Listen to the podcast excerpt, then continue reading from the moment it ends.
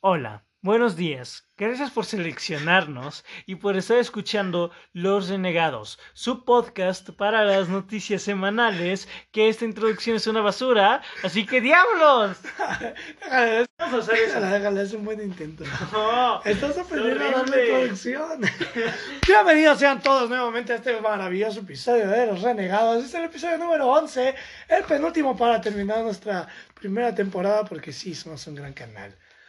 Y bueno, para quien nos esté sintonizando, para quien nos esté sintonizando justo ahora, sintonizando, no es radio, para quien nos esté escuchando justo ahora, pues una, pre- una breve introducción sobre lo que es este pequeño podcast. Es un podcast dedicado pues a las noticias, al mundo del entretenimiento. Nosotros venimos a darles los detalles más frescos de pues del mundo del cine, de las películas, de este de series, de videojuegos, de todo lo que conlleva la parte de entretenimiento, ¿no? Exacto. Aquí mi cocamarada este Cocamarada. listo para darnos las noticias más frescas siempre. Vamos Ay, contigo al estudio, Jimmy. Al estudio, estamos en... Bueno, esta semana es, yo creo que quizá Cargada, tengamos el mejor episodio de todos, porque tenemos geniales noticias. Son muy pocas las que son o negativas o las que no son en general o interesantes. Así que vamos a comenzar. Esta primera noticia no vamos a discutir mucho, ya que el señor aquí nunca ha visto las películas de Mamma Mía. Pero al parecer, el estudio encargado, Lionsgate, que hizo la primera y la secuela, dice que Mamma Mía 3 está en camino, que sí va a haber una, va a haber una tercera entrega. Aclararon que la película, que la tercera entrega, se pensó desde la secuela. O sea, desde que se hizo la secuela, se como que se tenía esta idea de hacer tres películas, o sea, dos, dos películas, sea, hacer una trilogía. Lo cual, pues, a mí sí me interesa, porque por lo que se dice, si se hace esta tercera entrega, volverá a las manos del mismo director de la secuela. No sé quién es el director, se me va el nombre porque tiene un nombre muy extraño, pero la secuela es mejor película que la primera. Está mejor hecha, está mejor dirigida, tiene más estilo, y la secuela es una historia original que a pesar de que sí, tampoco tiene la mejor historia del mundo, desde el uso de las canciones hasta todo, para mí cómo manejan, hasta incluso la narrativa de la película es superior a la primera. La primera es adaptación del clásico de Broadway, bueno, es el de la, Mamma mía. de la película, ay, de la película, go de la obra de teatro que pues hicieron película y a la gente, bueno, a la crítica no le gusta la película, la secuela sí fue bien recibida. Entonces realmente pues no me preocupa porque la secuela fue una historia original que no partía de la obra, sino que hizo su propia cosa. Y pues van a hacer lo mismo con esa tercera entrega, con el director de regreso. Entonces pueden hacer algo bueno. Yo sí creo que puede ser también mejor. No sé si que la segunda, pero que la primera sí. No es que no me guste la primera, creo que es una buena película, pero tiene demasiados fallos. Y la primera se enfocaban principalmente en meter canciones y no contexto, haciendo que la película en varios momentos se sintiera muy vacía. Entonces eso, pues sí pasó con la secuela, no siento que haya pasado. Tampoco es que sea perfecta, tampoco es el mejor musical existente, pero sí es uno bastante disfrutable. Excelente. Ahora, la, siguiente noticia sí la vamos a poder discutir porque se supone que va a haber tercera entrega de Feliz Día de tu Muerte. Las dos películas, ambos las hemos visto y yo hace poco me eché las dos películas de nuevo. Me gusta, a mí me gustan muchísimo las de Feliz Día de tu Muerte. La primera mucho más que la segunda, pero son buenas películas. Realmente siento que la secuela tenía todo en su contra. O sea, desde un inicio a mí me llamó la atención que iban a hacer una secuela. Desde que vi los trailers y todo, me preocupó muchísimo. Y a pesar de que ya la vi dos veces y ahorita que la volví a ver, sí puedo llegar a decir que es medio malona. Realmente siento que sí es una secuela que mantiene aún como que ese interés vivo y aún la hace una película muy entretenida, más graciosa que la primera, muy dinámica. Es que siento que la, o sea, la primera está interesante, La primera es genial. A mí Es me buena, encanta la primera. pero este, la segunda siento que se fueron demasiado por la parte de la comedia, o sea, como que dejaron de lado, Sí, dejaron de lado lo de, pues, el, El suspenso, misterio, el terror, mi- suspenso. el misterio, y ya lo hicieron más como comédico. Comedia- y la verdad comedia me gustó, o sea, a mí se me Sí. hizo una buena comedia. y sí, me sí te reías bastante. Entonces, Exacto. pues, no sé qué pueda tratar la tercera. Es que algo que me di cuenta ahorita que volví a verla es que, sobre todo porque las vi en tiempo cercano, es que, como dice, la secuela recicla varios momentos de la primera. O sea, sí sé que es como técnicamente la misma historia, solo que en otro, en otra tierra, pongámoslo así. Pero pues sí, Pero algo que sí es pésimo es el final. El final, o sea, como que no te explican muy bien lo de, tú ya sabes, el otro chico que aparece al principio de la película. ¿No te acuerdas quién resulta ser el asesino al inicio de la secuela?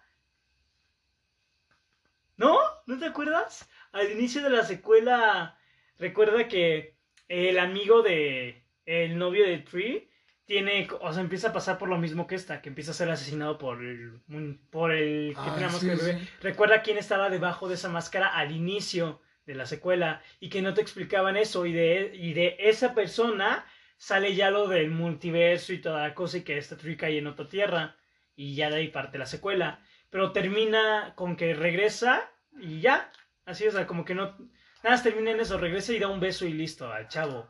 Entonces como que sí, sí te quedas de, ok, no está mal, pero como que sí es muy anticlimático el final. O sea, acaba de la nada. Y pues, como que, no sé. Pues, que- del final.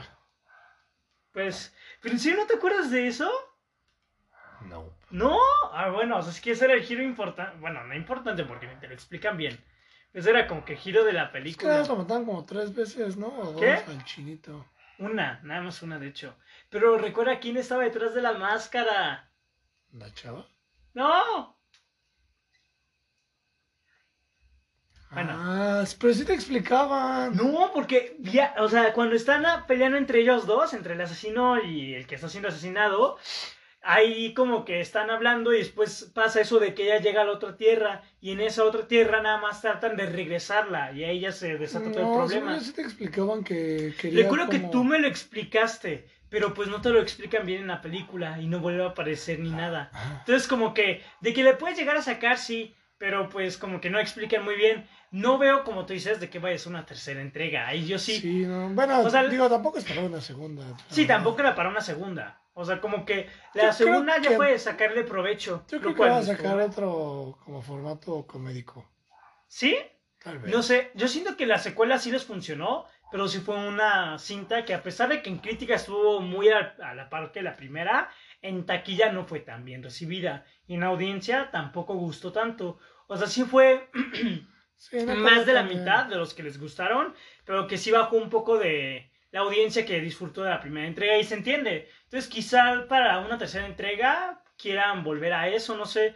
La verdad yo veo ese personaje, o sea, el asesino, como...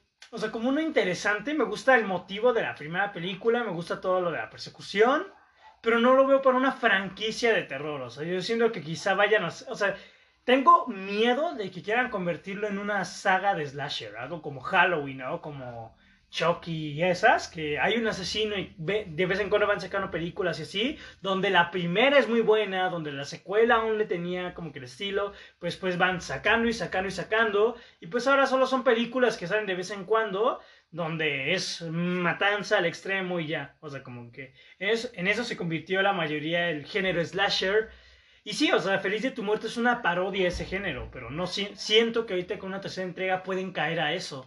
Pues sí, digo, será cosa de ver, porque pues no sé cómo en qué, en qué se quieren meter. A lo mejor es se quieren indagar más en la parte como del misterio de pues, los mundos y todo eso, pero quién sabe.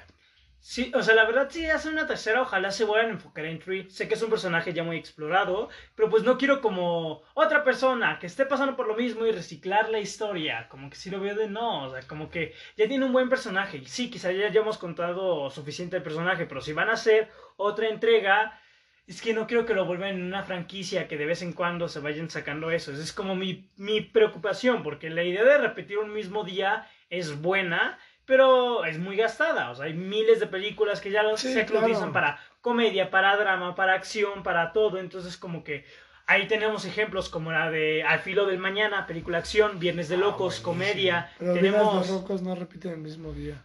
Ah, uy, perdón, perdón. Ay, me equivoqué. Lo siento. Luego tenemos El Día de la Marmota. El Día de la Marmota de este. Se fue el nombre del actor. ¿Cómo se llamaba? Creo que he visto hace de Garfield. O sea, hace la voz de Garfield y que en Zombieland dicen que lo matan. Ah, ¿de Murphy? No, no es Eddie Murphy. Es. Ay. Es el de Cazafantasmas. Bill Murray. Bill Murray, exacto. O sea, es, sé que está ese Bill Murray, que es un gran clásico de como que un sujeto súper amargado y que repite como que siempre el mismo día. Y sí, o sea, como que esa idea ya es muy reciclada. Hasta la serie de Netflix de Russian Doll, pues se trata de eso, de una chava que también repite el mismo día, o sea, que muere y repite el mismo día una y otra vez.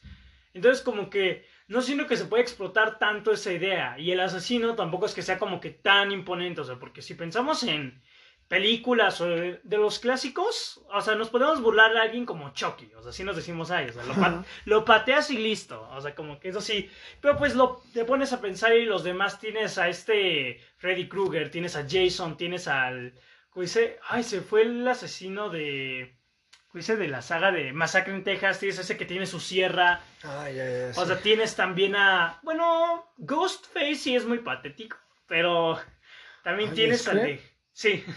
También tienes al de Halloween, que ese también está bien. Michael Myers está bien. A, mí sí me da miedo ese personaje, la verdad. Entonces. Ay, es que. Bueno. Pero bueno. es que, no sé. La verdad. Sí quiero ver una tercera entrega. O sea, hasta eso. Pues, me preocupa, me preocupa lo que vayan a hacer. O sea, como que sí tengo preocupación. La pero al igual con la secuela. Y espero. Espero no me decepcionen. Porque yo sí soy gran fanático de lo que han hecho. Tampoco es que sean joyas pero sí me gustan. Ahora, ahora, ahora, buena otra buena noticia, qué buena semana. ¿Cuál es? Es la de Hugh Jackman, de que interpretará a ah, Enzo Ferrari en su biopic. Noticia, también otra, bueno, no es otra noticia, pero sé que este papel, el de Enzo Ferrari, iba a ser para Mike, para, ay, se fue el actor que te encanta que actuó en American Psycho y en ah, Christian Bale. Christian Bale. Christian Bale iba a ser a Enzo Ferrari. No sé pero que Hugh Jackman ahora va a ser. Pero me encanta, me encanta esa idea, me encanta esa noticia porque, o sea, últimamente... Pues sí, ha estado muy alejado del cine y todo eso. Sacó, una, serie. No, fue una no, película. una serie. ¿Bad Education te refieres? Es una serie, ¿no? Según yo fue una película de Amazon Prime original. Según yo fue una serie de Amazon bueno, Prime. Dice no, sí, fue, sí, fue, una película, porque dijeron que su actuación fue muy, muy buena, o sea, que de sus mejores actuaciones. Pero sacó su película en Amazon Prime que se llama Bad Education. Bad Education. Y yo no, yo no me, me saqué tanto las críticas y todo, pero pues sí se veía como interesante la película. A mí sí me llamó la atención. No la he podido ver, pero sí la quiero ver. Sí me interesa. La verdad es que Hugh Jackman es un muy buen actor, pero pues desafortunadamente es mucho de teatro. O sea, le gusta muchísimo eso y, y, todo. Y pues también tiene su marca de, creo que es de café y toda la cosa. Entonces como que, sí, sí tiene. Sí, sé, pero me acordé el video de, de, Ryan, Reynolds. o sea, tiene muchas cosas. Hugh Jackman como que sí tiene varias cosas. Entonces como que sí, su carrera es demasiado grande, pero pues es millonario y todo, y claro que le gusta actuar, si no, no seguiría El otro día vi en su historia de Instagram que compró una máquina para hacer pan. Ay, qué y estaba haciendo pan, el, estaba haciendo su pan y, y como, yo hice mi pan, pruébalo. o sea, es que creo que entonces, no, si Bar Education fue lo último. Sí, había... Showman fue lo último es que grande. Sí, había, sí, sí, ha estado como un poquito alejado de de las películas y de Pero por decirlo, es muy buen actor, entonces, o sea, los biopics siempre resultan ser algo fuerte cuando se habla de actuación. Bueno, depende, ¿no? Porque, bueno, Capone. Ah, no, pero dicen que su actuación fue muy buena. Ah, sí, pero la película. Sí, pero luego pasa así, o sea, Bohemian Rhapsody es una mala película y aún así... No, pero a la gente le gustó. Sí, a la gente, a la gente, pero hablando de manera objetiva y todo, Bohemian Rhapsody sí tiene malas opiniones. No nos odien. Perdonen. O sea, pero... No, incluso como que Bohemian Rhapsody se divide mucho, pero en lo que todos estamos de acuerdo es que Rami Malek hizo una gran actuación. Entonces, hablamos, cuando hablamos de un biopic, para mí hablamos de algo grande, cuando hablamos de la actuación de una persona. Y Hugh Jackman o sea, solo ha sido nominado una vez a los premios Oscars. Pues los Miserables. ¿Por Los Miserables? Nada más por esa película. debió, haber sido este, nominado por Prisoners. Lo hace muy bien. Sí, no lo he visto. la renté y se me pasó la fecha. Pero bueno, ya sé. Pero, o sea, yo ya, yo que ya vi hace poco la de Los Miserables, no me gustó la película, perdón. Es que cantan demasiado. Ay, sí, yo que amo los musicales. A mí también me gustan los musicales. Pero, esa sí fue un límite. Es, es, es, como demasiado musical. No, y sí, ya sé. Además, sí, tienen bonitas voces, pero tampoco tan bonitas para estar escuchando una canción de 15 minutos, repitiendo la misma palabra y todo. Era como de ya, O sea, para mí, sí, Russell Crowe y Hugh Jackman se roban la película por completo. Anne Hathaway lo hace muy bien, lo hace muy bien el poco tiempo que aparece. Es que Pero lo hace sí, muy poco. sí, a mí también se me hace poco, pero sí lo hizo bastante bien. Sí. Pero bueno. pues, para mí no ha sido su mejor papel. Nah. Para mí, es que The Prestige a mí me encantó. Creo que a mí, a mí me gusta ahí más su actuación. También Ah, tenemos Logan. Jackman. Sí. Ahí tenemos también a, Logan. Que tampoco digo que sí, Logan se lo merecía mejor actor del año. Pero que refieres que es un actor demasiado bueno. Entonces, ahorita que va a ser un biopic, me interesa. Lo que sí es que no conozco nada de Enzo Ferrari. es cosa, el creador de Ferrari, obviamente. Y listo. No sé. A mí nada más lo único que Pues, pienso ver es Ford versus Ferrari. Sí, es a ver qué como tanto pega, porque pues. No, pues es que quién sabe de qué trate. O sea, cómo manejan la vida de Enzo Ferrari ahí. Pues ni idea. La verdad es que no sé. O sea, como que en lo personal no me llama mucho la atención ver una película de, de creador de la marca Ferrari. Como que Ah, bueno, si me, si me, si me- A ver. si a mí me hubieras preguntado, ¿quieres ver una película de cómo un tipo logró robarse la idea de McDonald's y hacer McDonald's? Yo te hubiera dicho, no, qué hueva. Ah, Pero Hambre de. Poder es una gran, gran película. Y gran Y de Michael Keaton hace una actuación sublime. Espectacular, la verdad. Sí, muchos, o sea, no sé eso porque no he visto Birdman, pero muchos dicen que, o sea, su regreso, de su- o sea, Birdman fue muy buena. Birdman Dicen- estuvo bueno. Pero dicen que su regreso realmente fue con The Founder, o sea, con la de Hambre de Poder. Sí, está- me gusta mucho más su actuación en Hambre de Poder.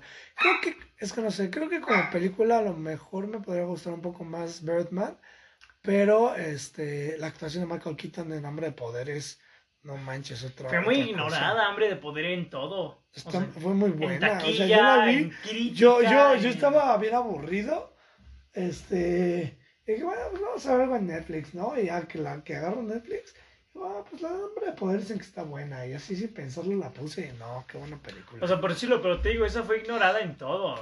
Crítica, taquilla, premios. O sea, yo esa la conocí por la, porque este que película subió su opinión y le dio una crítica mejor que a Logan. O sea, le dio, una, está muy buena. le dio una calificación más alta y la colocó en sus películas, en su top 10 de favoritos de ese año. Con el año para mí estuvo muy fuerte. Entonces, como que sí me di, sí me dije, vaya, la quiero ver. Entonces, sí me gustó mucho también. Pero pues esperemos Hugh Jackman haga una gran actuación con la Ah, no película de Enzo Ferrari.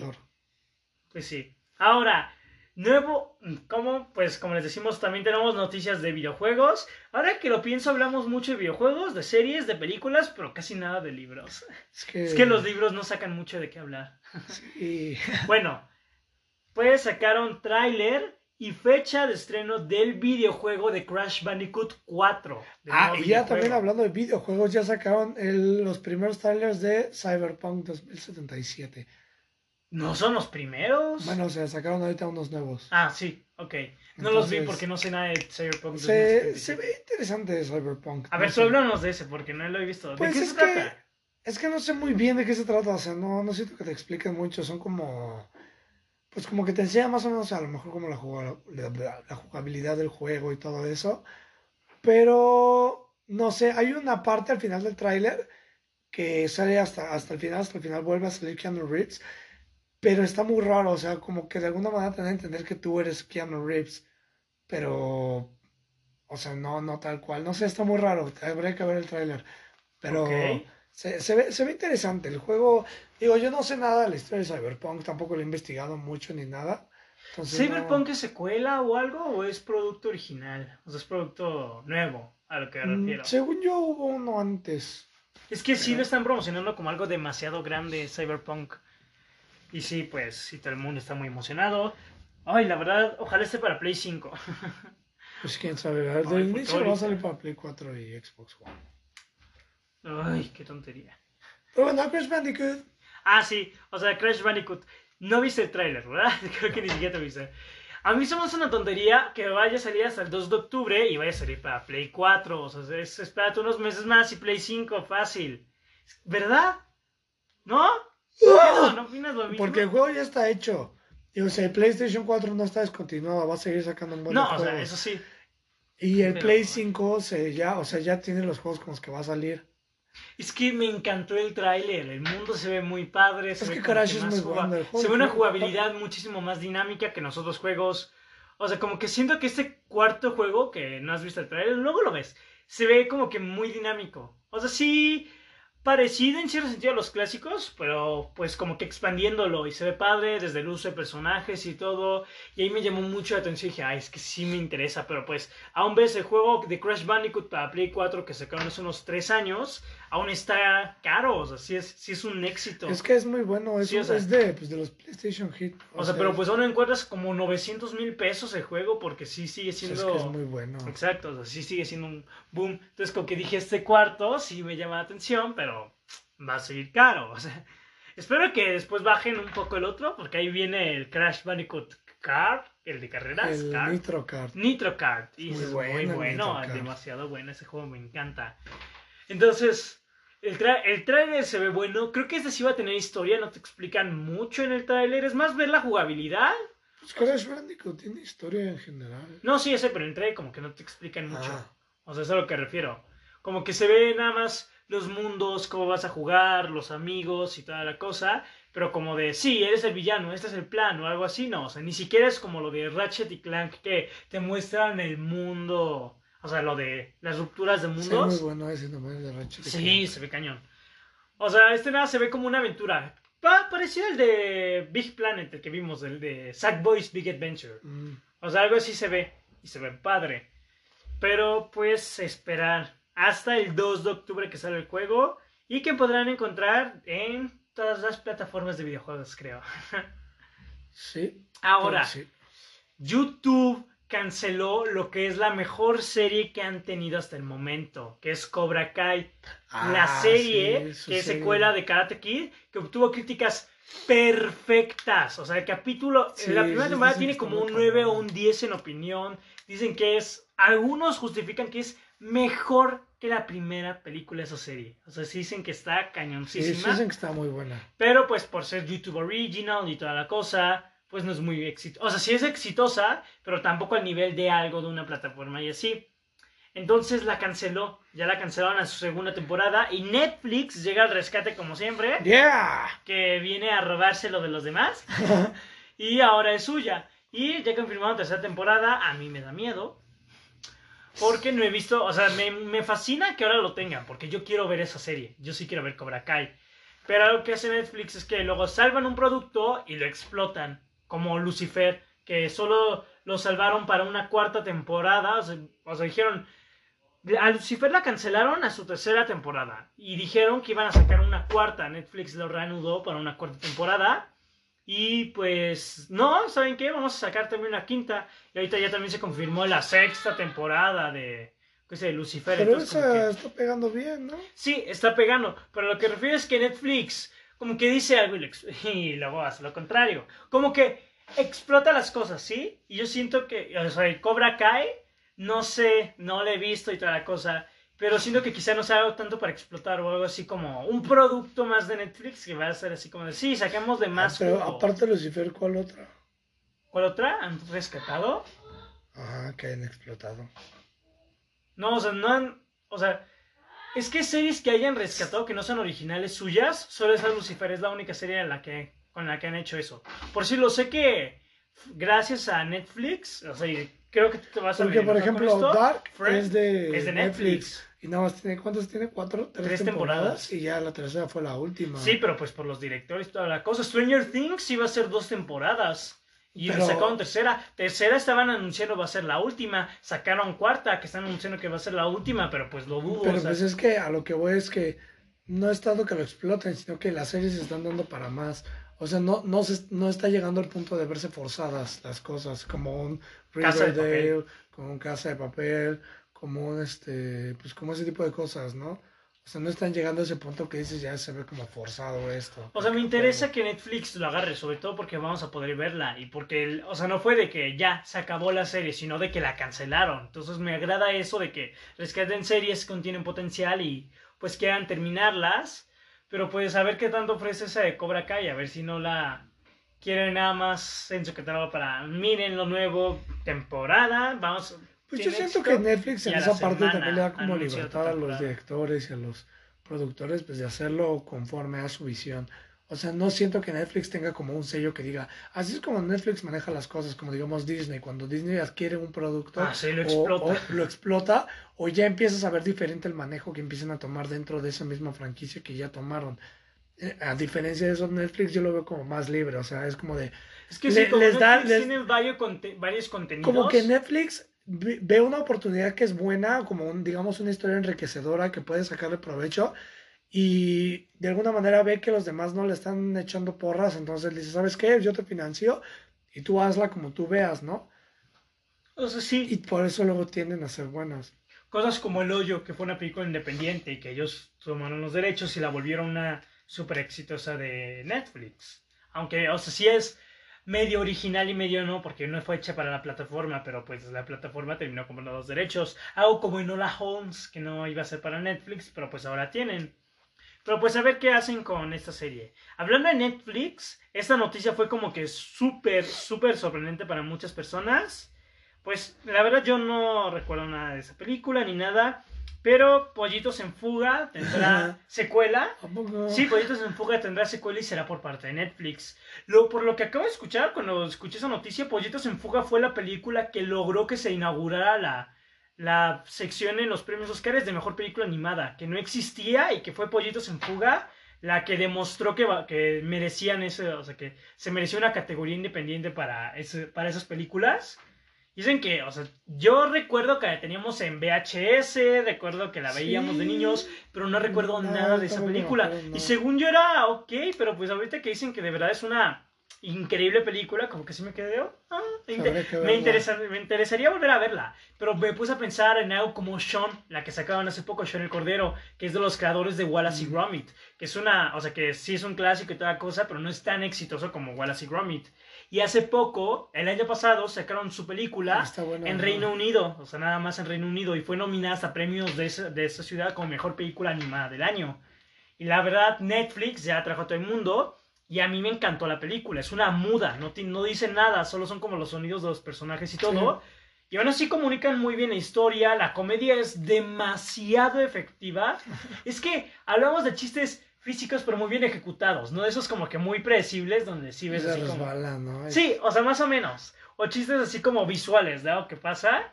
Pues hay una parte donde te están mostrando como que las ovejas construyen un mega escenario, pero con esos montajes y tal cosa que te ponen día, noche y así. Están construyendo ese un escenario hermoso y aparecen coquetadas de fondo. Y se cae a los tres segundos el escenario. Te los vuelven a mostrar, te vuelven a mostrar construyéndolo todo. Pero como que sí tiene un humor muy inteligente. Y a pesar de que, o sea, de que pues te digo, no hablan, me sorprende mucho de que los personajes estén completos. O sea, como que sí, cada mini subtrama de la película está bien manejada, ¿sí? Entonces como que está bien. Y esa película fue muy ignorada. O sea, hasta incluso en Netflix no fue tan popular. Pero aún así, ya está en Netflix. Entró por una semana en el top 10 de lo más visto. O sea, si hablamos de algo que recibió muchísimo más atención de la que hubiera recibido sin Netflix. Entonces, Claro. una secuela de Pollitos en Fuga, realmente yo creo que pueden hacer algo bueno. Y hablamos de que ahora sí va a ser de, o sea, de Netflix, no va a ser una película hecha pues para Netflix, sino ya desde el formato y todo. Y a mí sí me interesa mucho, o sea, realmente creo que pueden hacer algo bueno. O sea, hasta incluso esas películas como Wallace y Gromit, la película de La batalla de los vegetales, también fue nominada a los premios Oscar. Sí, yo también estoy sorprendido. La tenemos en DVD y es, pre- y es material de Oscar. Yo Pero- no la recuerdo como para material de Oscar. Yo sí, la, o sea, yo sí recuerdo la película. Tampoco lo recuerdo como para material de Oscar, pero pues está nominada. Entonces, pues también, o sea, será. Yo creo que también es difícil por lo de la plastilina y toda la cosa. Es que es un stop motion complicado. Sí, sí. Pero pues sí me interesa. O sea, sí quiero verla. Sí me llama la atención. A ver si es tan buena como la primera. Me encantaría volver a ver la primera. O sea, quiero, quisiera tener esa oportunidad de ver la película. Y pues no han confirmado para cuándo es. Eso sí, no. Solo se dice que ya tienen los derechos y que ellos están encargados de hacer una secuela. Creo que 21 años después de la película. No estoy muy seguro. Hoy acabamos de ver este tráiler antes de hacer este podcast. Sacaron último tráiler de The Kingsman, la nueva película de Matthew Bone, que es la tercera entrega, el primer spin-off de esta franquicia, Kingsman, inspirada en los cómics. Y bueno, Bueno, bueno, bueno. The Kingsman es una de mis películas más esperadas de este año. Desde Es que, que vi el primer tráiler me interesó bastante la película. La verdad, con cada tráiler para mí van mejorando un poco. Mi favorito sigue siendo el segundo, pero pues aún así como que sí le van subiendo y se ve muy interesante toda la Es película. que Kingsman es una de las franquicias. Bueno, ya se está convirtiendo como en franquicia, ¿no? Sí, yo ya creo que con Es- esta tercera ya se ya se puede catalogar como una franquicia en sí. Bueno, yo espero que se haga como franquicia, pero estaba haciendo como una trilogía como muy buena. O sea, es como un servicio de espías, pero basado completamente en la elegancia del hombre. Y está muy padre cómo manejan todo eso. La comedia es muy buena. Las escenas de acción son la cosa más irreal del mundo, pero son tan, son, son muy buenas. A mí me gustan las escenas de acción, mucha gente las detesta porque dicen que te marea o porque No, la combinación de colores y de tanto efecto especial llega a molestar. O sea, yo sí recuerdo muy bien que en la primera película sí me mareó mucho, o sea, al final, la, un- la parte final lo de las cabezas, como que no sé, tantos colores y todo eso, como que la saturación de efectos especiales, recuerdo que sí me, hizo- que me empezó a doler la cabeza cuando lo vi, y que en la secuela, la pelea final contra el personaje de Pedro Pascal, se me hizo así como que un poco de, ok, demasiado rápido, como que cálmense. Me gusta mucho el estilo de Matthew Bone y algo que me encanta Su es que es un director que, o sea, de verdad, no, no suelta, él no suelta las de Kingsman y me gusta porque no saben sin ofender, como... Ay, se fue el nombre del director. Ese que hizo Aquaman, el que hizo El Conjuro, el que hizo Insidious. Se fue el nombre del director, perdón.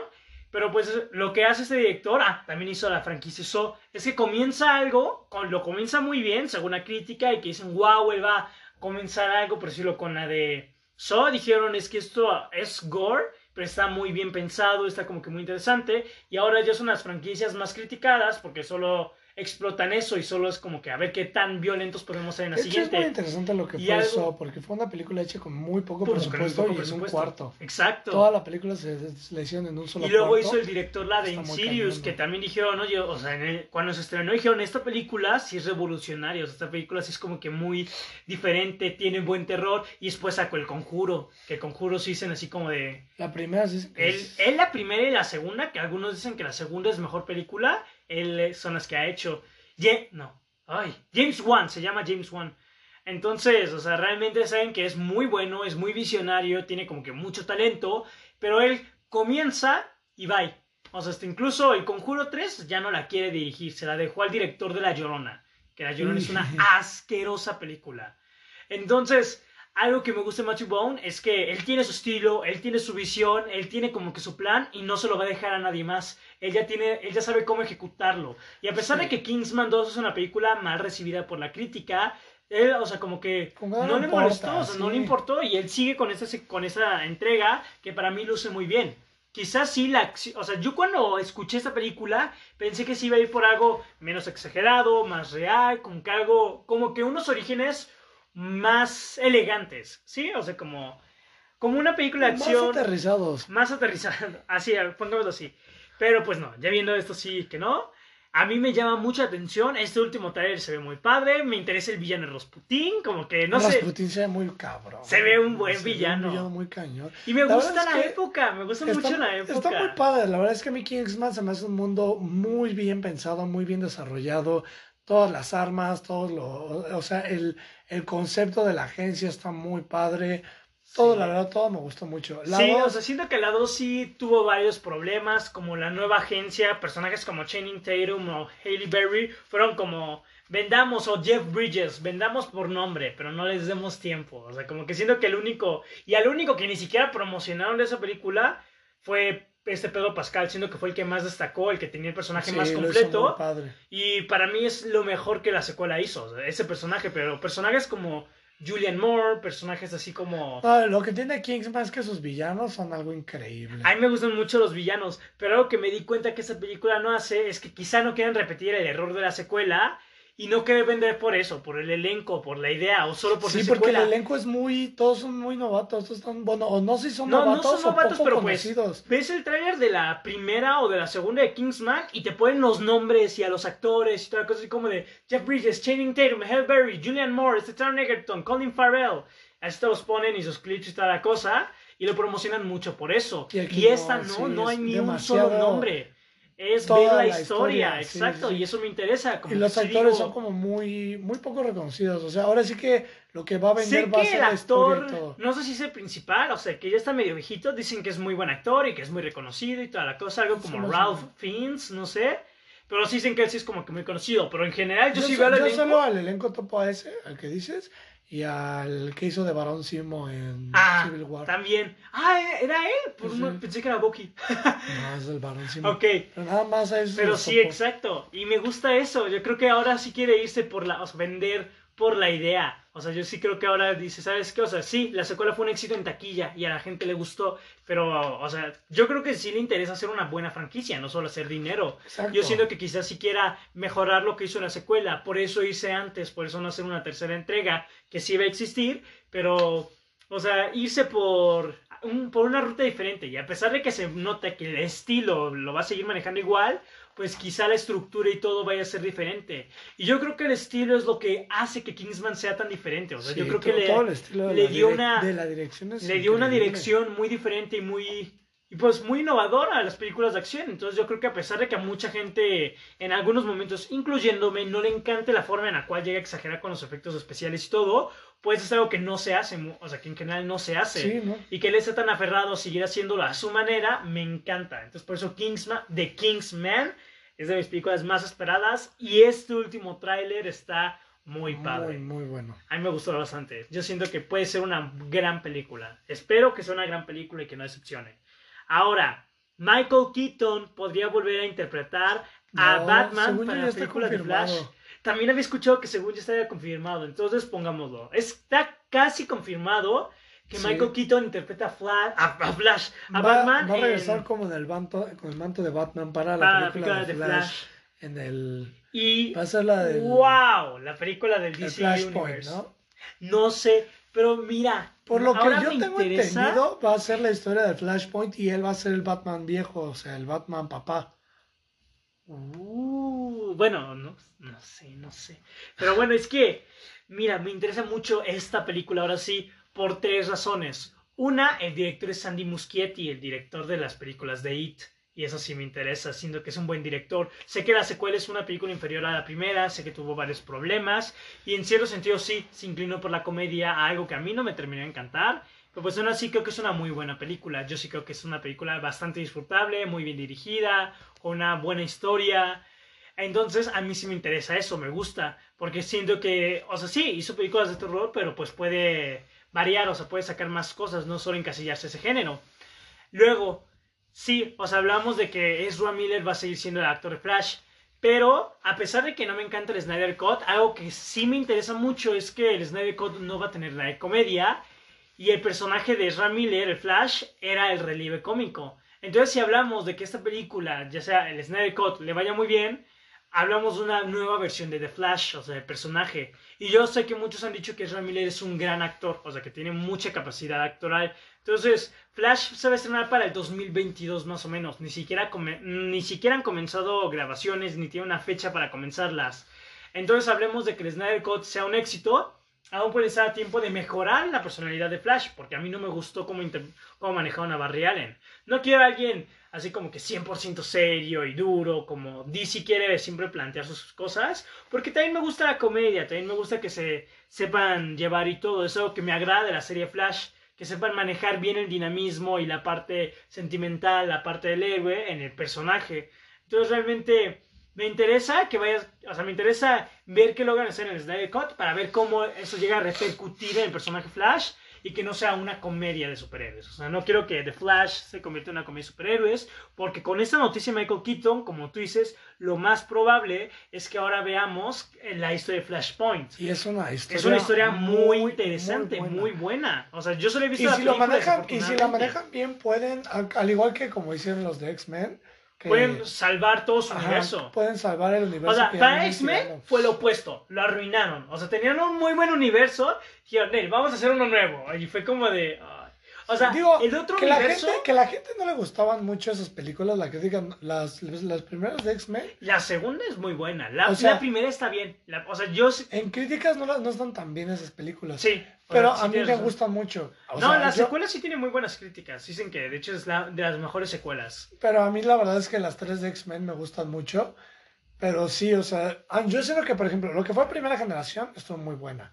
Sí, es incluso dio una muy buena conclusión con Días de Futuro Pasado. O sea, Y Days of película Past fue también es la mejor película que se ha hecho X-Men. buena. Y esa película fue un increíble inicio, o sea, fue como un incre- increíble reinicio de una manera inteligente, bien planeada, muy bien construida y una conclusión perfecta para la anterior, donde incluso el Wolverine termina yendo pues a lo, o sea, a lo original y volvieron a aparecer los actores, o sea, como que los actores de la primera trilogía, Cyclops seguía vivo, Jean seguía viva, o sea, como que te terminaron dando una conclusión muy buena y satisfactoria para los personajes.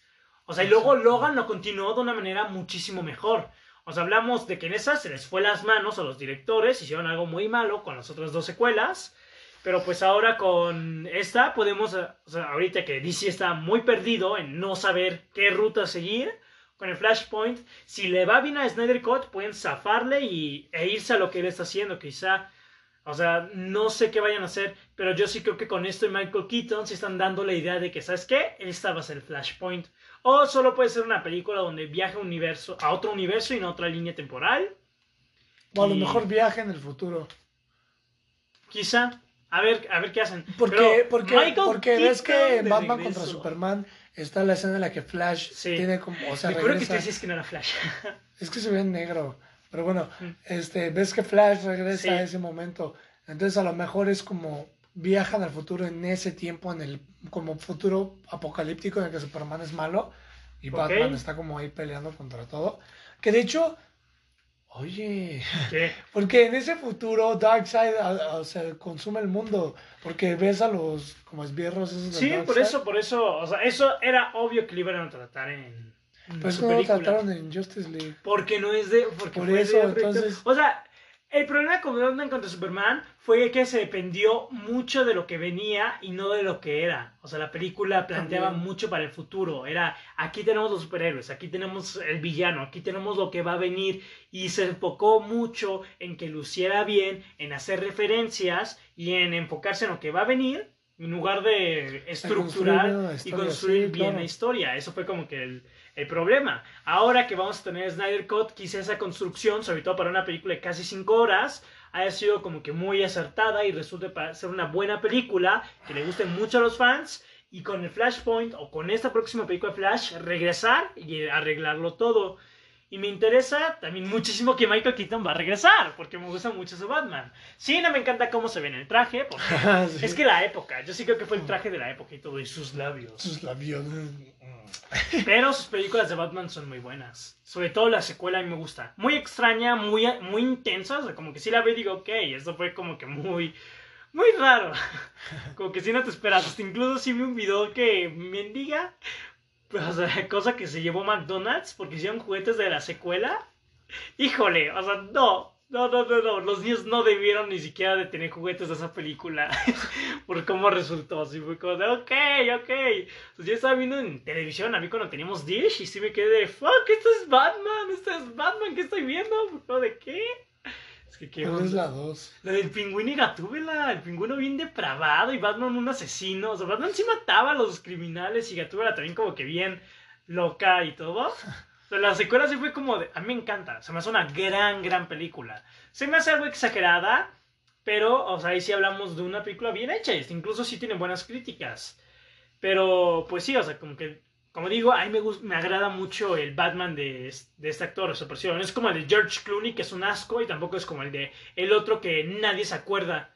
Ah, el otro. Van- Val Kilmer. Ahí Ah, se llama el actor. Val ¿Val Kilmer. Kilmer? ¿Quién es Val Kilmer? ¿Lo ubicas? Sí, sí lo ubico. ¿En serio? Sí. ¿A quién interpreto? Porque yo sí lo no veo y digo, acuerdo en híjole. qué sale, pero sí, sí, o sea, sí lo topo a... Val Kilmer. Pero hoy, o sea, hizo esa película. Chale, o sea, pero. O sea, hablamos de los primeros Batman omitiendo, o sea, de todos los Batman omitiendo en lo personal a Christian Bale, el mejor que ha, que ha estado. Entonces, Sí. sí me interesa mucho. Pero, Y siguiendo con esta noticia, o sea, con lo mismo de Flashpoint, bueno, la película de Flash, ya le pusimos nombre nosotros, pues se supone que haría su debut cinematográfico el personaje de Batichica en esta Ah, película. A mí me encanta porque Batichica se me hace de, los, de mis personajes favoritos de la Batifamilia. ¿Qué? ¿Se hace mejor que Batman? De mis personajes favoritos. Ah. Ay, sí, mejor que Batman nadie de la Batifamilia. Ah, Batman. Pero me agrada más que todos los Robins, la verdad. No, Dick Grayson es. Me, me gusta mucho Dick Grayson, pero se me hace muy interesante Batichica, sobre todo después de lo del Guasón y lo de Oráculo y todo. Pues a mí, más bien después, es que no sé. O sea. No sé, a mí me encanta, a mí me encanta Batichica. Y me interesa porque nunca la hemos visto en algo grande, omitiendo la película de Batman, de Batman Forever. Que mendiga, ay.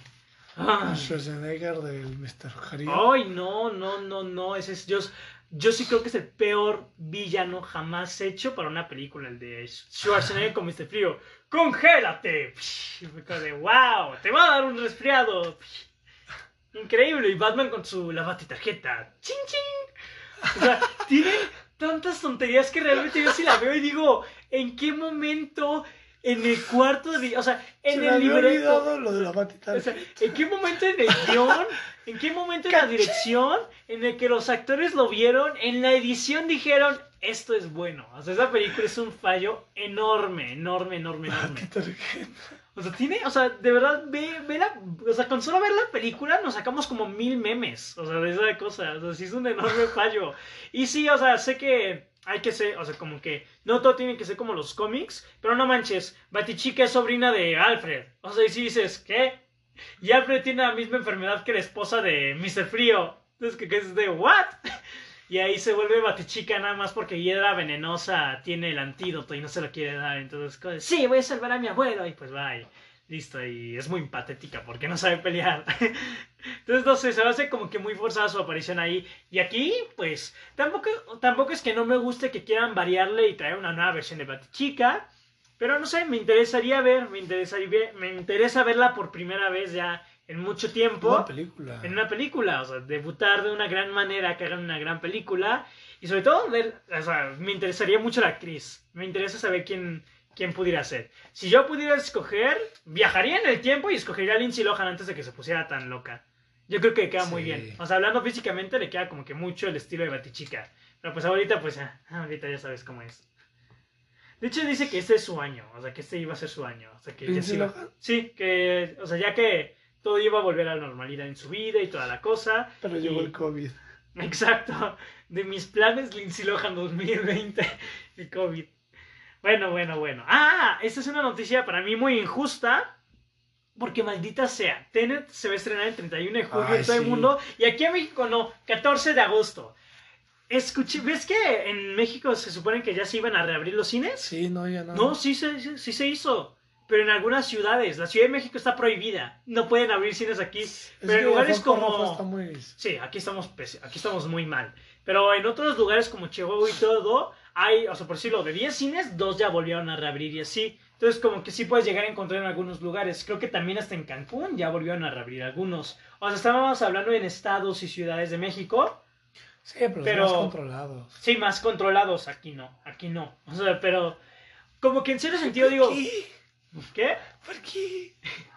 O sea, en cierto sentido digo que bueno que la atrasen, porque la verdad yo sí quiero verla y que por favor quédense en sus casas, porque realmente... Porque sí varios- quiero verla. No, es que varias ciudades, o sea, varios países y todo ya están saliendo y ya están entrando en varios, en varias mejoras y están, o sea, entrando pues ya a la nueva normalidad y aquí en México realmente retrocedemos, o sea, con cada día que está pasando pues más problemas hay, más casos de infectados, o sea, la semana pasada tuvimos el día con más infectados en un país a nivel mundial aquí en México. O sea, nosotros ya tenemos el récord del, del día con más infectados. ¡Woohoo! Entonces, como que sí digo, Ahí vamos, récord Guinness. Luego, pues sí es lo único que ganamos. Pero pues como que sí entiendo que cambien la fecha aquí en México. Pero pues, ay, ojalá, ojalá y todo siga, o sea, así, ojalá y no. Ojalá todo mejore, ojalá la gente se quede dentro de sus casas, ojalá esto se maneje. Si tienen que cambiar la fecha, o sea, la película por más tiempo aún, pues está bien, pero pues que realmente le estrenen cuando sea, cuando sea, pues, seguro. La verdad yo siento que lo que sí es que siento que cuando acabe esto, cuando ya se reabran y ya estén las nuevas medidas, mucha gente no va a ir al cine aún. La verdad yo sí. Pero- yo igual ya me desespero esto. O sea, pero la verdad sí va a ser así como el espacio entre asientos, y con guantes y con cubrebocas, te toman la temperatura ahí, pero pues a lo que refiero es que hablamos de una capacidad mucho menor en una sala y de, ¿cómo se dice? Y de más, ¿cómo se dice? Y de mejor, ay, traba, o sea, como que más controlado. Y yo siento que mucha gente no, va, no lo va, o sea, yo siento que Tenet aquí en México va a ser un fracaso en taquilla. O sea, yo, yo tengo ese presentimiento. ¿Quién Siento que va a ser. Yo siento que va a ser hasta Black Widow o hasta incluso Wonder Woman, donde a nivel mundial el cine regrese. O sea, donde realmente alguna de esas dos películas va a marcar la nueva, la nueva era del cine. Porque ahorita yo siento que va a pasar un tiempo donde nadie, nadie, o, o sea, las películas van a ser un fracaso o no van a tener mucha taquilla o van a tener como un problema. Algo como Mulan, que ya está cerca, siento que va, le va a ir bien, pero no va a ser un gran éxito. O no va a atraer a tanta gente como pudo. Algo como a Quiet Place 2 tampoco. Pues quién sabe, la verdad. O sea, pues por cómo van estar, por cómo van las cosas, yo siento que octubre y noviembre sí podría ser La Mujer Maravilla y Black Widow las que podrían Es hacer que eso. también la verdad la gente ya está harta de estar en sus casas, de no hacer nada. Entonces, a la mínima posibilidad de que puedan hacer algo, Es que ese fue el problema, que todos empezaron a salir con la nueva normalidad y todo, y pues volvimos acá, entonces como que sí hay que, sí se tiene que ir controlando y todo, por eso el cambio de fecha nada más aquí en México. Pero pues, ay, ojalá ya pase todo esto. Como dije, para mí sí tienen que cambiar la fecha, pero pues que esto se vaya tranquilizando poco a poco, pues está muy bien, no sé. Pues para que podamos verla. Lo que ya no vamos a poder ver en cines es mi segunda película más esperada del año. Ya perdí dos, ya perdí dos que se van a estrenar directo a DVD. Y ahora fue Bob Esponja. Bob Esponja, un héroe, un héroe del rescate, héroe del rescate, va a llegar a DVD. O sea, primero fue Scooby-Doo, primero me mataron esa ilusión. Y luego mi otro rayo de esperanza, que era Bob Esponja, también. O sea, mis dos películas más esperadas del año eran Bob Esponja y Scooby-Doo. Y no, es como de Nel, velas en pirata en DVD cuando estén en México, que va a ser en ¡Woo! Así que, No gracias por arruinármelo. Mendigo Nickelodeon, te hubieras esperado. La película se había atrasado hasta, hasta, ¿cómo dice? Hasta septiembre. Se iba a estrenar como el 20 de septiembre y no, que ya no, que ya no quieren. Y fui como de, ¿qué? ¡Aún faltaba! Y ah, lo bueno es que se va a estrenar el próximo mes. Se va a estrenar como... O sea, sí dijeron que se va a estrenar ya, en el, ya el próximo mes y toda la cosa, pero en demand. Entonces, pues yo creo que va a ser como Trolls y creo que va a ser como Scooby-Doo, que Estados Unidos y Canadá nada más, los demás veanla por donde puedan. O sea, así es como de gracias. O puedes comprar un VPN y puedes comprarte la película por 25 dólares para verla por un día nada más. Y si no la ves en ese día, pues ya te la fregaste. qué tontería. 25 dólares por ver solo una película una vez. O sea, si dices. ¿qué? O sea, es, de- es demasiado. O sea, porque hablas de solo una experiencia? ¿Qué tal si la película es mala? Como Sí, Scooby-Doo, que le tuvo mala, que tuvo malas 25 críticas. O sea, exacto. O sea, yo que sí le espero mucho. Si pagara, o sea, me costaría demasiado. Me dolería mucho todo que la película me costara 25 dólares. Y que resultase algo como la película de Scooby-Doo de Los Zombies 2. Que la odié demasiado. Pues realmente yo sí me enojo. O sea, me enojaría demasiado. O sea, realmente estaría Sí, no horrible. manches. Pero, ay, o sea, sí me, sí me entristece. Lo que sí es que, pues, la vamos a poder ver, es lo bueno, porque yo sí quiero verla, quiero que sea una buena película. Era lo último, eso fue lo último que hizo Stephen Hillenburg antes de morir. Esta película era lo Es que sí. era su proyecto y está ahora en las manos de que lo ayudaba en las primeras temporadas. Espero realmente el mayor regreso a Bob Esponja, el Bob Esponja que- con el que nosotros crecimos, con una animación diferente, pero que quizá esto sea como que un nuevo inicio. O sea, ya, va, ya viene la nueva serie Bob Esponja y toda la cosa. Y sí, Bob Esponja no está ni de cerca en, acabarse, pero pues quizá veamos una mejora. Y realmente espero que esta película sea muy buena. Y luego las películas resultan ser mejor que la caricatura. Esperemos no sea otro héroe fuera del agua, que por más que la he visto, que llevan tres veces que la veo, no me gusta. No me gusta esa película y todos dicen que es mejor. Y yo de no. No, la crítica dice, es mejor película la de Bob Esponja 2 que la primera de la con el rey. Ay, no, la con el rey. Es- a mí me encanta. De hecho, en audiencia, o sea, en crítica ves la de Bob Esponja con el fuera del agua y por decirlo tiene como 80 y algo de aprobación de críticos, ¿sí? Ves audiencia y tiene como un 32. O sea, la, la audiencia de Bob Esponja sí somos fieles a Stephen Hillenburg. La verdad es que sí dicen que es un fandom tóxico, pues ni idea. Pero, pues, no sé, yo quiero ver esta película. Donde sea ya, o sea, de verdad donde sea. Yo solo quiero ver la nueva película de Bob Esponja. Vamos, ya estamos cerca de acabar. Y realmente no estamos alargando, pero pues no importa, porque está siendo una buena. Está siendo como que un buen episodio, me está gustando muchísimo.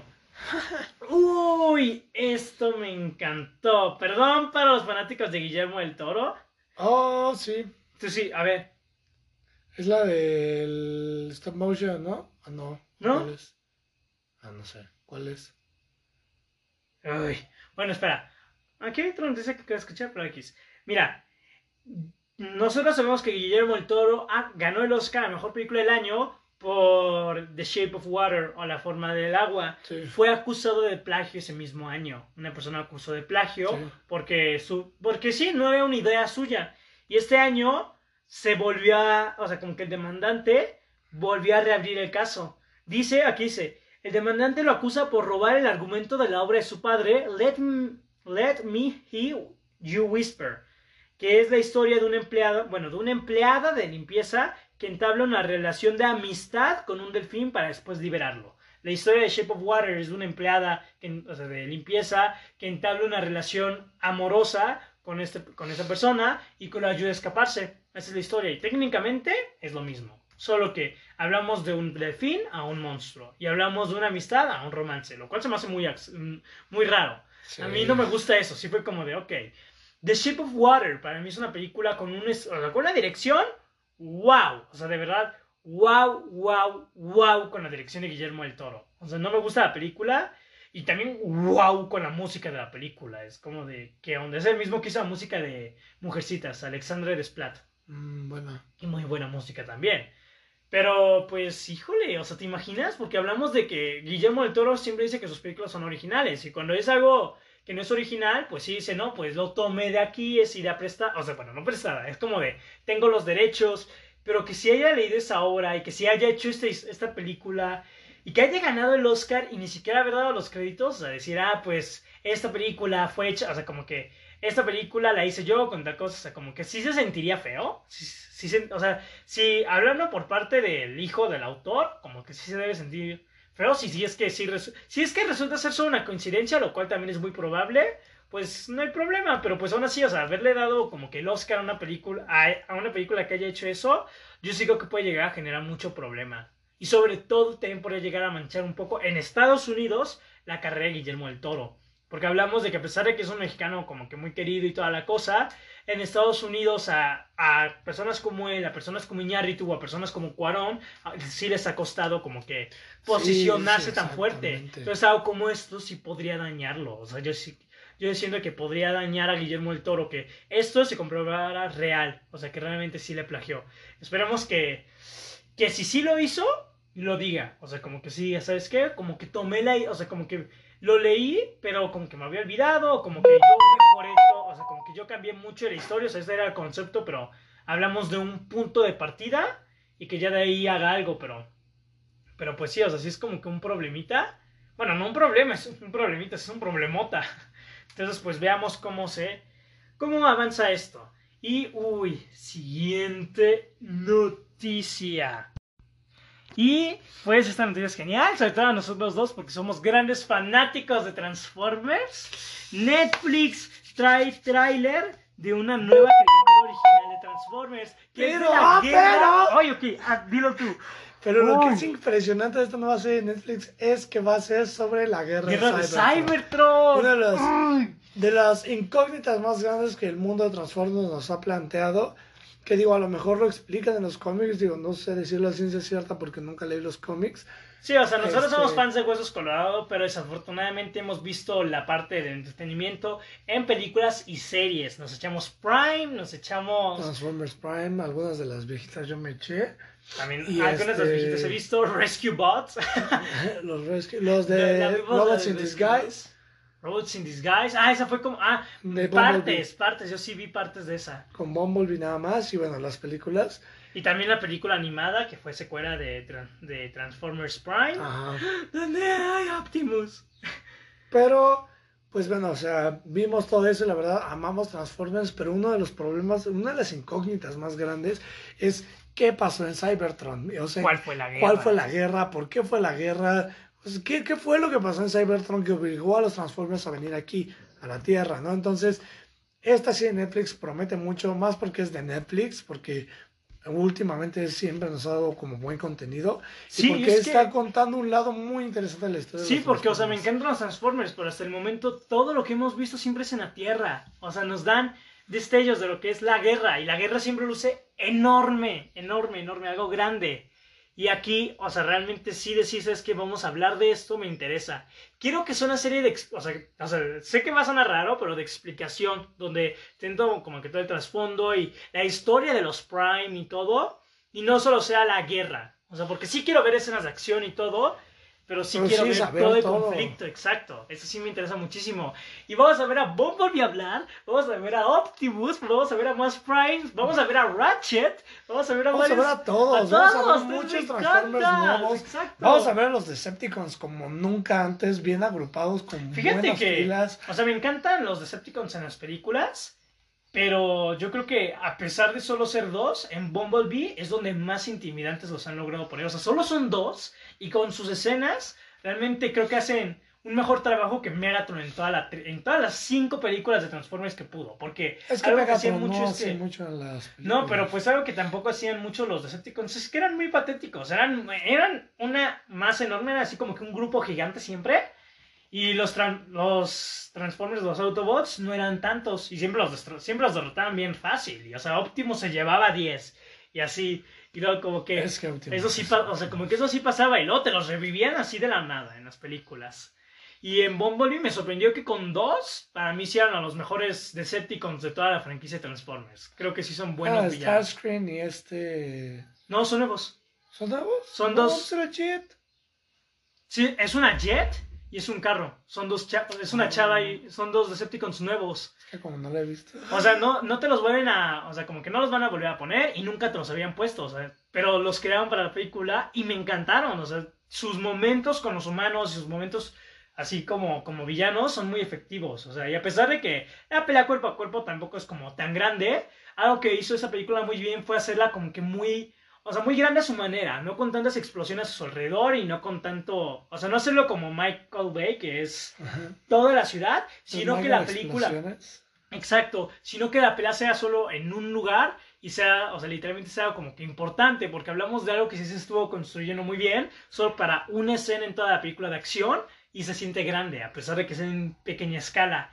Y me gustaría ver que a pesar de que la guerra de Cybertron es algo de grande escala, porque es algo que destruye todo un planeta, que poco a poco se vaya sintiendo ganado ese momento y no solo verlo. O sea, no solo Sí, ver eso y que digo, digas... Por lo que podemos ver en Transformers. Prime, nos hablan de que al principio Megatron era como un líder político que buscaba unificar a los... Se o sea, olvidado Sí, Megatron era un líder político, o sea, la, la, por lo que yo recuerdo, la guerra en Cyber, Op- Optimus era, o sea, no era un Prime, no es como que tuviera el apellido Prime, el, el, el título de Prime te lo ganabas, y. Optimus era un, era un, pues, un Transformer noble, ¿no? Como, como bueno, y era gran amigo de Megatron.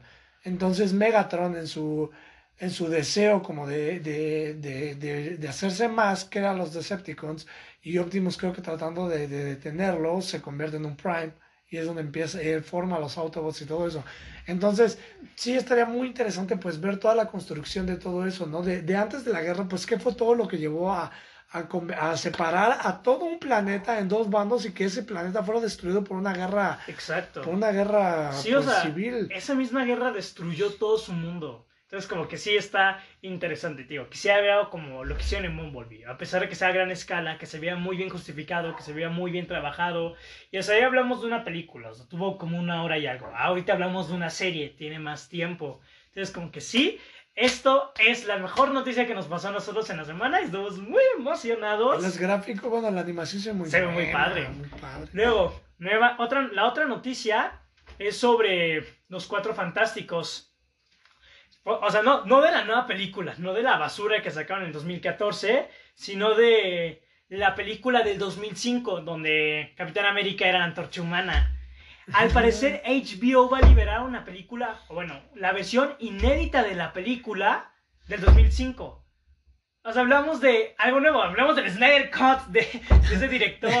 De los que nunca fue pedido. Eso me gusta, me interesa. Porque siento que es algo interesante. Porque la verdad es que hablamos de algo que ni siquiera sabíamos que existía. O sea, hablamos de un producto hace 15 años que es medio malo por lo que las críticas Bueno, a dicen. mí me encanta. Yo le tengo mucho cariño, o sea, yo Sí, le tengo, nosotros crecimos mucho con esa película y algo que sí recuerdo que era increíble, que estoy seguro que nadie lo puede refutar, o al menos yo pienso que nadie puede, era el villano, era Doctor Doom. Doctor Doom Es muy que era muy, estaba muy bien justificado por lo que yo recuerdo, o sea, su, escena del estacionamiento era- me daba como escalofríos y todo. Sí, no, la escena también con este, con el... Rick el Richards. Reed Richards que lo congela, no más. Está muy buena. cañona. O sea, entonces hablamos de algo, o sea, de un producto ya viejo, pero pues hablamos de un, de un buen gancho para que la gente quiera volver a contratar, porque hablamos de una película que pues en general no es muy gustada en cierto sentido, pero pues quizás si vemos una nueva versión, o si la gente ve una nueva versión,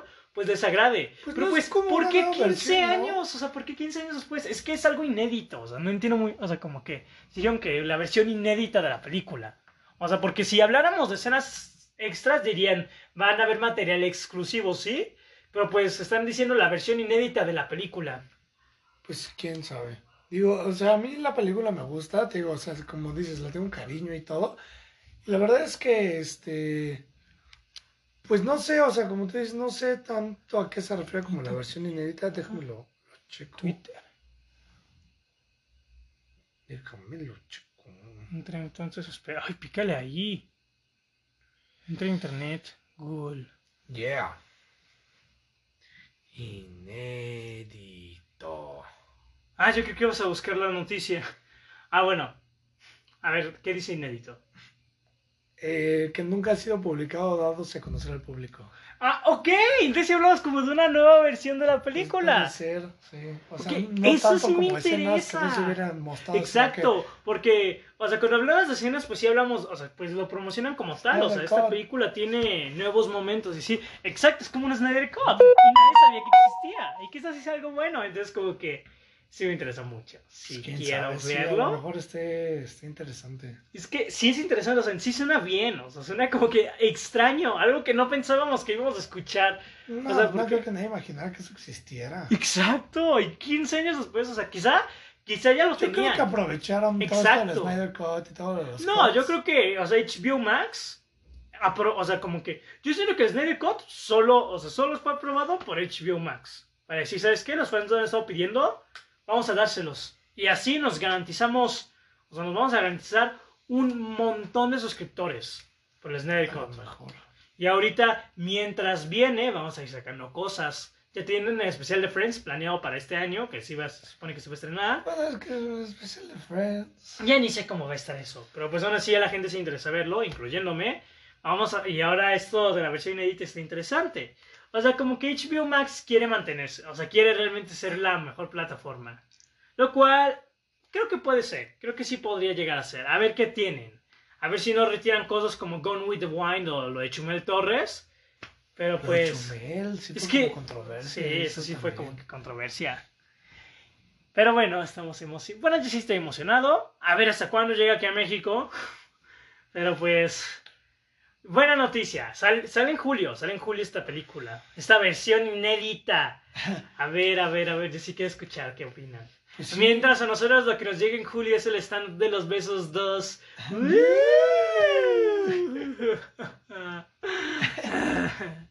bueno, última noticia de la noche o de la tarde o de la mañana, porque no sabemos en qué momentos nos están, nos están escuchando. La última noticia es que los globos de oro han sido retrasados. Por lo general se celebran en diciembre, a finales de diciembre, y ahora se van a celebrar hasta el 28 de febrero, la fecha más o menos de los premios Óscares. Ahora, pues eh, se va a celebrar en esa fecha y que el plazo para las películas es atrasado. O sea, como que las películas pueden estrenarse en 2021 y aún así ser consideradas Como que. Pues es que sí, la verdad es que. Tienen que. Tienen que, sí. Si no, íbamos a tener como mejor actor a Robert Downey Jr. por Little ¡Ay, no!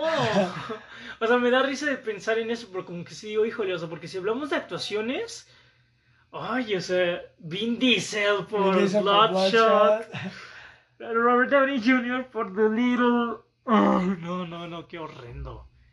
Elizabeth Moss por The Invisible Man. ya, de, ya, ya con, la, con la porra esa de. de México. Qué gran actuación. Ah, Tendríamos, si pasara eso, yo sí creo que se quedarían con este de. Se fue el nombre Ben Affleck por, la, por su película de básquetbol.